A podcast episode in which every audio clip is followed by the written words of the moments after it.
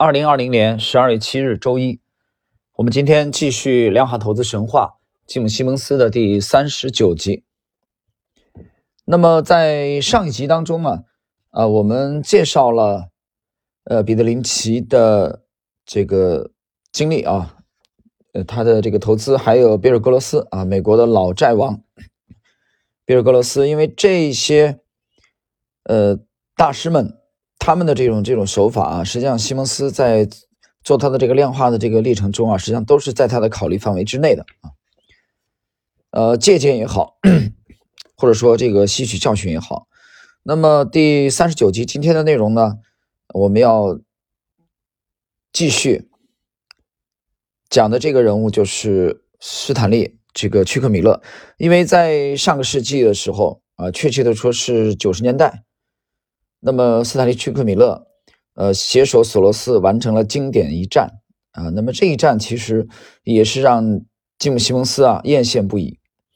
我们来看一看，斯坦利这个朱克米勒啊，也有翻译成屈克米勒的啊。这个人是经常一头蓬松的这个长发，他是美国的匹兹堡人，而且是经济学博士。他接手索罗斯的十亿美元的。量子基金之前就已经在业界很有名气了啊，是著名的这个共同基金管理人。那么他的这个投资风格啊，主要是依据去梳理一些新闻啊，研究经济统计数据等资料，那么去压住全球重大的事件爆发，他在爆发之前下注。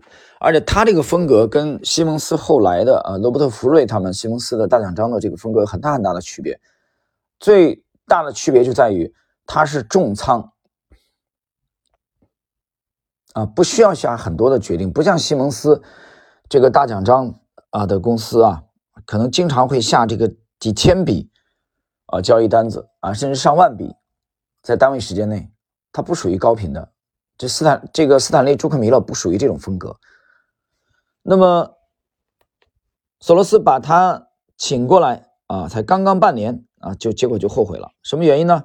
因为那个阶段业绩不好啊，不理想，不理想。正好这个朱克米勒他要有事情啊，要飞回这个匹兹堡啊，他的故乡。索罗斯呢就没打招呼，他就担心亏损啊，直接把这个斯坦利朱克米勒的这个债券的持仓全部砍掉了。结果当飞机降落之后啊，朱克米勒知道了这个消息以后，他马上就找了找到附近的一个公用电话。然后打给索罗斯，告诉他自己不干了，啊，你自己玩吧，你哪有这么玩的呢？对吧？那说的是我们一起合作，你为什么不征求我的同意啊？直接把我的持仓就给干掉了呢？呃，但是索罗斯把这个斯坦利·朱克米勒的持仓砍掉以后啊，回到办公室以后，索罗斯逐渐冷静下来，他想想，他觉得不合适啊，他他不能这么干啊。他后悔了，所以呢，他就向这个朱克米勒道歉啊，然后呢，自己决定去欧洲啊放松半年，去休假啊，就把这个空间啊，这个基金量子基金呢交给朱克米勒自己一个人来单独的打理。这一段我在之前的这个九大投资基金经理访谈录啊，应该三年以前，我们在这个专辑里有，大家可以搜搜寻一下啊，在讲这个斯坦利朱克米勒这一段的时候，我们讲过了。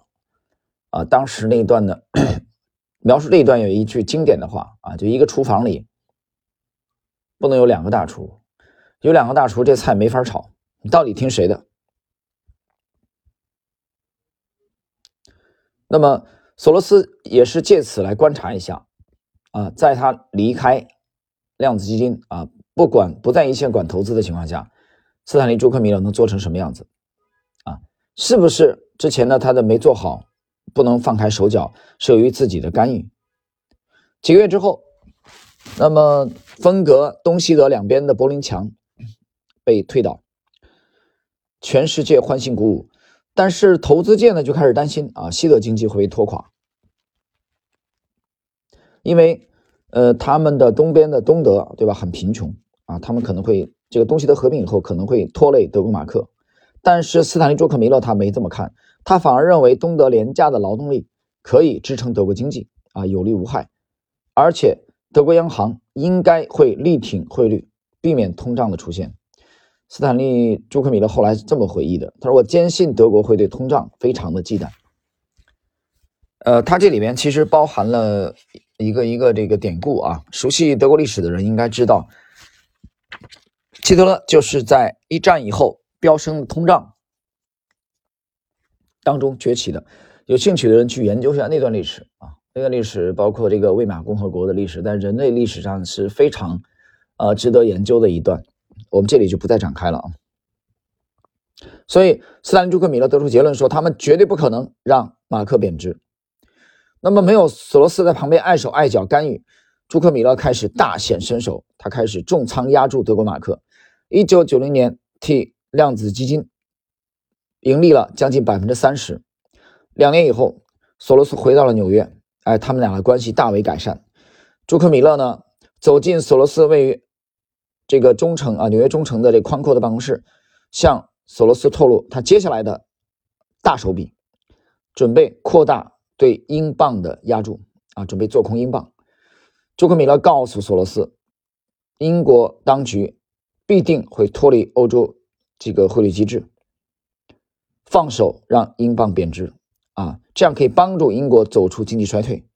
朱克米勒认为，他这种看法虽然不是当时市场的主流。但他有信心，未来的局势会如他预料的一般发展。索罗斯呢，并没有直接回复他啊，他露出了很困惑的表情。那索罗斯当时那个表情啊，给朱克米勒的印象就是说，你是不是一个白痴？所以朱朱克米勒误会索罗斯的意思，他马上就想解释啊，就想辩解啊，更深一步的来阐述自己的观点，来支撑自己的这个这个啊。观点就是这个策略，为什么啊要这样做？为什么要做空，坚定做空英镑？结果没想到索罗斯啊抛出了他那句经典的那句话，他说：“像这样的交易，二十年才可能出现一次。”然后他说：“你把这也叫做仓位吗？就是你现有的建的这些仓位啊，去做空英镑的，这也叫仓位吗？”你这点仓位对得起这二十年才出现的一次绝佳的机会吗？所以朱克米勒大吃一惊啊！他本来以为索罗斯是跟他意见相左的，没想到索罗斯完全支撑支持他的观点，但是认为他建的仓位太轻太少。那么听从了索罗斯建议之后，量子基金啊，在这个朱克米勒的这个策略的。支持下，他们大举建仓放空英镑的这个仓位达到了一百亿美元。那么这个消息也被其他的这个对冲基金知道以后啊，他们也纷纷的开始跟进。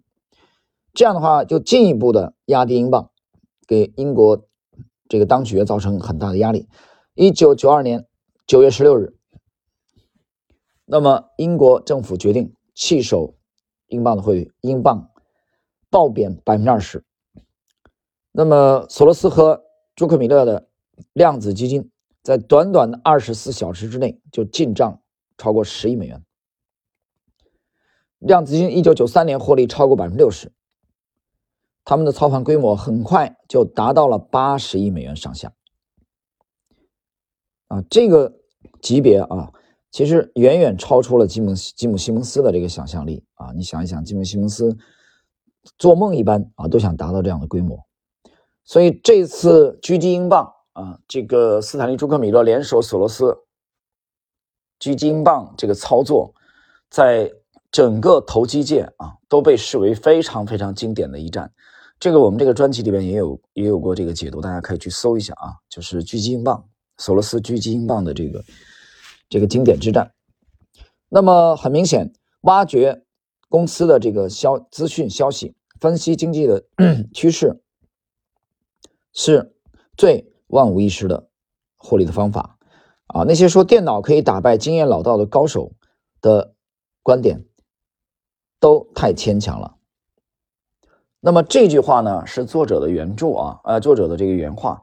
这个这句话其实就又回到了我们整个这个系列节目的主题——撰主吉姆·西蒙斯这里。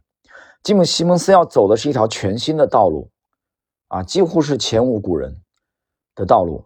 这条道路的特点，他要做的是客观的投资。客观投资，也就是说，它的依据是数字，而不是任何人的主观判断。斯坦利·朱克米勒和索罗斯狙击英镑，大获其利，但是他们做的是主观交易啊，是人的判断啊，这个人的大脑的判断，基于他们的这个经验的这种判断。但是索罗斯，我们讲了，他要另辟蹊径，另辟蹊径。走一条全新的道路，这条道路在当时看来，上个世纪九十年代看来，很多人认为还是很可笑的啊，这能成功吗？几乎是天方夜谭。那么这个时候，在股市到底该怎么赚钱？索罗斯其实这个吉姆·西蒙斯根本没找到，所以他们之前还是在期货市场啊，我们之前介绍了。那么我们来看一看，他作为金主来支撑的前摩根斯坦利的数学电脑奇才。罗伯特·福瑞靠西蒙斯啊的这个支持来创办的公司开普勒，我们之前介绍过。开普勒公司正在去改进他们的统计套利策略啊，这个策略就是之前罗伯特·福瑞在摩根斯坦利才采用采用的这个策略，也就是从众多市场因子当中找出少数最有可能影响股价走势的因子因子啊或或者因素。举例来说，比如说联合航空。它的股价走势的决定因素可能包括以下几点：这个股票对大盘涨跌的敏感度啊，油价的波动、利率走势等等。另外一只股票的走势，比如说沃尔玛啊，美国著名的这个连锁超市，也是取决于这些因素。只是这家零售巨头受每个因素影响的程度跟联合航空不同。那么罗伯特·福瑞的开普勒公司做的改良是把这种方法用于统计套利。如果股票涨幅，不如过去这些因素所造成的涨幅，那么就买进。同时放空表现较差的股票。假设啊，比如说苹果电脑和星巴克在多头市场，他们各自上涨了百分之十，但苹果过去在多头市场的涨幅都高于星巴克很多，那么开普勒公司就会买进苹果，放空星巴克。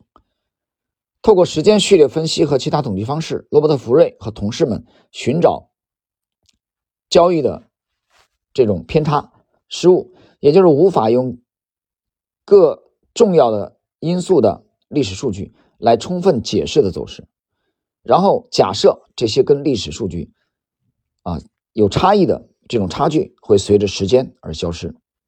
那么我们简单的来讲，他们这种策略啊很有很有意思。罗伯特·福瑞。他不去压住去赌股票下一步的涨跌，因为这个是全世界最难的事情。他把赌注压在什么呢？压在股票与股票之间的关联性和相对差距，明白吗？他不去不去压具体的股票的这个涨跌，他只来压关联性。那么再具体点讲，怎么压关联性呢？由于预测股票的涨跌是任何人啊短期涨跌都很难实现的啊这种。这个这个工作，所以呢，他们在不在乎大盘走势的情况下呢，开普勒公司的投资组合通常是采用市场中立的这种这种类型，对股票的走势啊，他们具有免疫力。罗伯特·弗瑞的模型啊，通常只锁定股票之间的关联性，它这个关联性是否回归历史的常常态，或者我们把它叫做均值。因为罗伯特·弗瑞他们掌握有大量的这个历史数据库啊，数据库股价走势的这个数据库。那么，采用这种投资组合呢，背后的算盘就是要抑制基金的波动性，来制造高夏普比率。啊，夏普比率是来源于这个经济学家啊威廉夏普。这个对这个基本这个术语不了解的人，自己去百度一下啊，我们这里就不再展开了。那么开普勒公司呢，它的避险基金后来改名为这个新兴啊 Nova，不过绩效一般啊，这个这个基金后来这个有客户撤资啊。那么后来，这个基金后来就被西蒙斯并入了大奖章。问题不在于罗伯特·福瑞的系统啊找不出来可以盈利的策略，恰恰相反，他的系统呢非常擅长于去挖掘出有利可图的交易啊，也他也很会预测一组组股票的走势。问题就出在实际获利往往比模型预估的要少。罗伯特·福瑞就像一个。这个手中掌握有美味佳肴食谱的这个大厨，他自己呢也主理了一桌，啊碰亲自这个烹饪了一桌这个令人难忘的佳肴。结果呢，在端上桌的途中，啊，就结果打才大部分被打翻在地啊，这个非常的大煞风景。看完罗伯特·福瑞这帮人像没头苍蝇一般，文艺复兴公司的几个同事呢，他们开始失去耐心了。罗伯特·福瑞、派特森等人，他们已经开发出了一套买卖这个原料商品期货的比较精准的系统，下注的演算方法会根据市场未来的走势的几率自行调整持仓的这个。啊，比例，罗伯特·福瑞团队呢，用于股票的模型啊就比较差。同事们挑剔地说，他们的模型似乎对市场的风吹草动太敏感，价格稍有波动啊就被震出来了。股票买进后还没有让它机会怎么上涨啊，结果就卖掉了。市场的噪音太多，导致罗伯特·福瑞的系统没有办法很好的来理解他们获取的这个交易的信息。所以这个问题最终怎么解决呢？这个牵扯到我们下一集的内容，第四十集。那么必须要延揽高人。那么延揽哪两个高人呢？需要两个怪物啊，两个怪才来帮助吉姆西蒙斯和大奖章完成这个工作。这两个怪才呢，一个是很少说话、沉默寡言，另外一个呢，很少坐得住啊，像有多动症一样。好了，各位听友。那么时间关系呢，我们今天的这个第三十九集啊，内容就到这里。我们这一集主要介绍的是，呃，斯坦利·朱克米勒啊，做空英镑和罗伯特·福瑞的这个股票的这个策略啊，面临了困境，需要一个突破，需要突破这个瓶颈。好，我们下一集内容继续。